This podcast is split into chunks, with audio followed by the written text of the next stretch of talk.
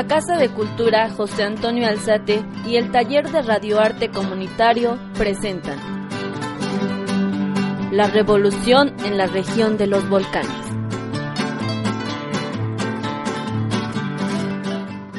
Capítulo 2. Día a día.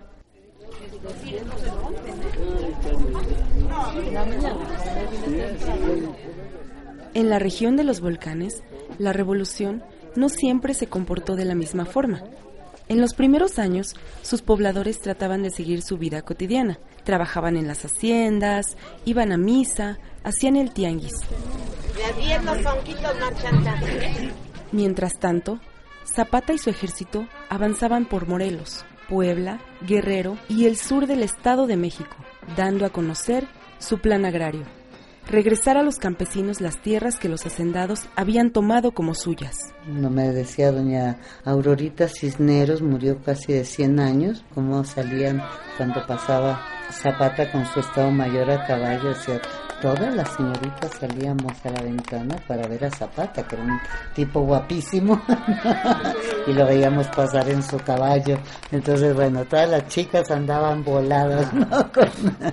Con, un ícono así, Zapata. Había mucha adhesión al movimiento zapatista de la mayoría de la población de Mecameca.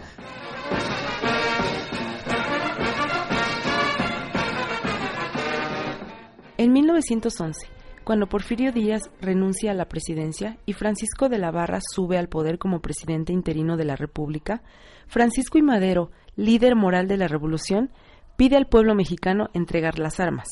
Zapata se rehúsa y asegura que no dejará de pelear hasta que las tierras sean repartidas entre los campesinos. De la Barra no entiende explicaciones y envía a su general Victoriano Huerta a combatir al cabecilla insurrecto. A su paso, Huerta va sembrando el terror, quemando pueblos por considerarlos todos nidos de bandidos. Esto provoca pánico entre los pobladores que deciden huir.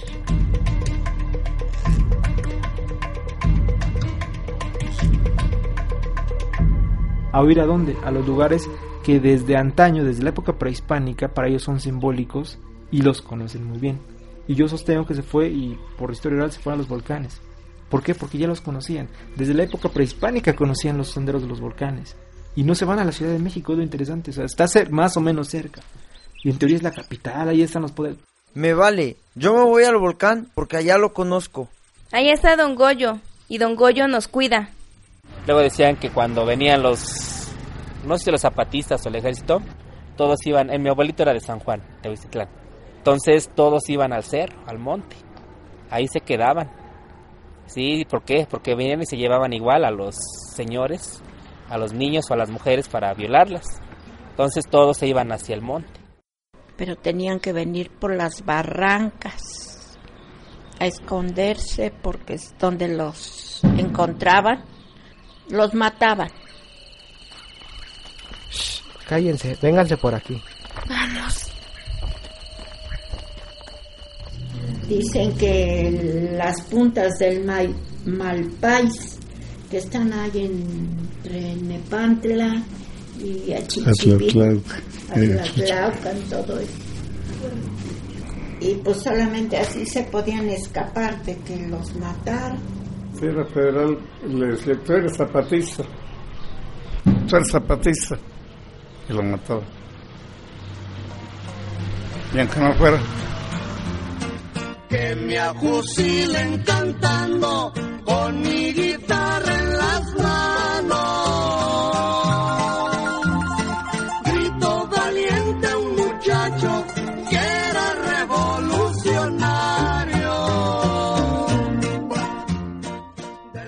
En las barrancas del Popocatépetl y del Iztaccíhuatl, los pobladores de la región encontraron resguardo y cobijo nos platicaba su mamá de mi esposo Rosendo que su mamá hacía tortillas de tejocote porque pues no había que para hacer las tortillas agarraban dos piedras para moler el maíz y que luego con dos piedras sacaban chispas para poderlas cocer.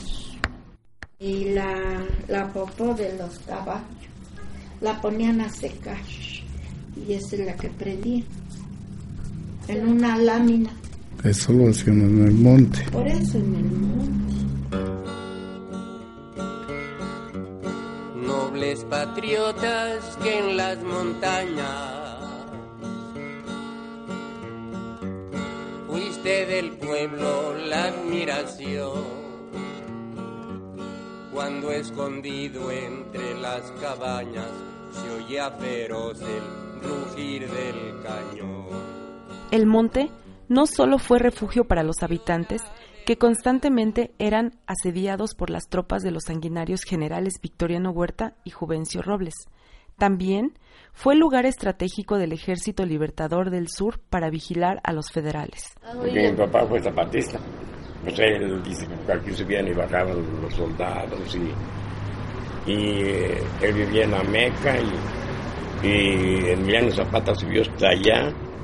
Un tío de él eh, le, daba de, comer. Eh, Los zapatistas podemos decir que no era un ejército muy fuerte, ¿no? Era un ejército más de guerrillas. Entonces de repente se tenía que mover.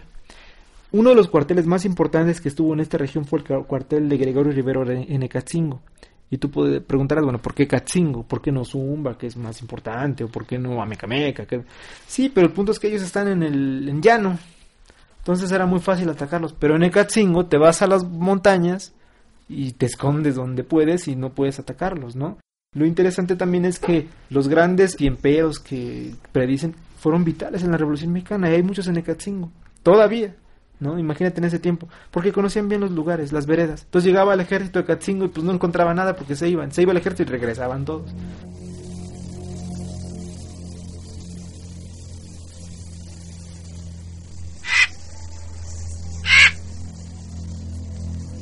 Cuando los federales se retiraban de la región para combatir otras insurgencias en el norte del país, las personas bajaban a sus pueblos y encontraban todo lleno de hierba, todo destruido y la cosecha perdida.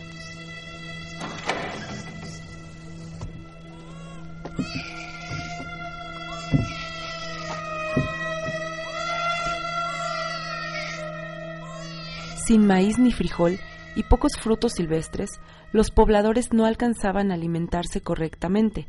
A estos periodos, los pobladores los recuerdan como años de hambre.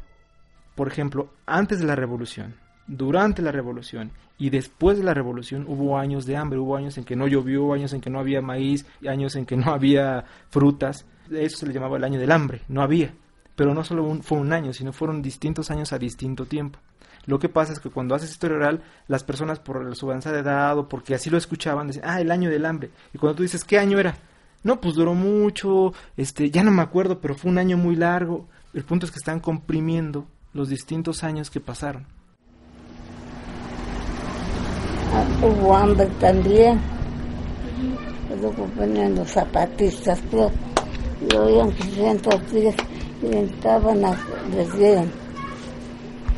Se comían, como había hambre, comían lo que había. La gente no tenía que comer y solamente los hacendados tenían almacenado maíz, frijol y les daban a los, pues no sé a quiénes les daban para que comieran, pero la demás gente se moría de hambre. Me platicaba mi mamá que luego iban a pedirle a ella, como ella sí tenía, porque les daba de comer a los hacendados, entonces a ella sí le daban, les daban provisiones para comer. Entonces iban algunos pobrecitos a pedirle café.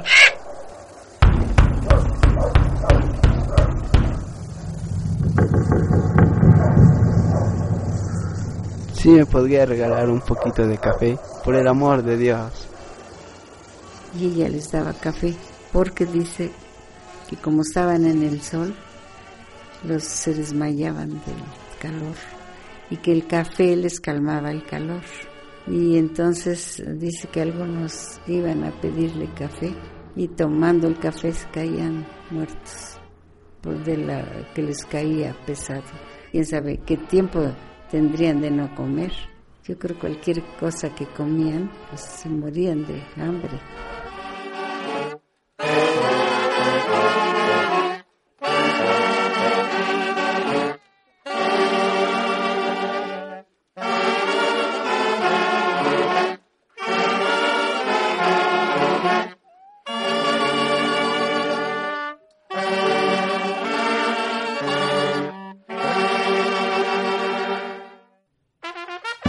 En el guion y realización estuvo María Delgado Borda. Este reportaje fue posible gracias a las aportaciones del historiador Moroni Spencer Hernández de Olarte, los testimonios de Esperanza Rascón Córdoba, Abel Valencia Alejandro, Georgina Reyes Sandoval, Rosendo Palacios Galicia, Roberto Ibáñez Lozada, María Luisa Rodríguez Ramos y una ciudadana anónima, y la participación de Alma Páez López, Angélica Reyes Muñoz, Nayeli Aide Carrillo Amaro, Fernando Rosales Toledano, Uriel Amaro Portillo y Dante Espinosa Galvez. Para información de la música y la bibliografía, consultar la cartera del disco. Ozumba de Alzate, agosto 2012.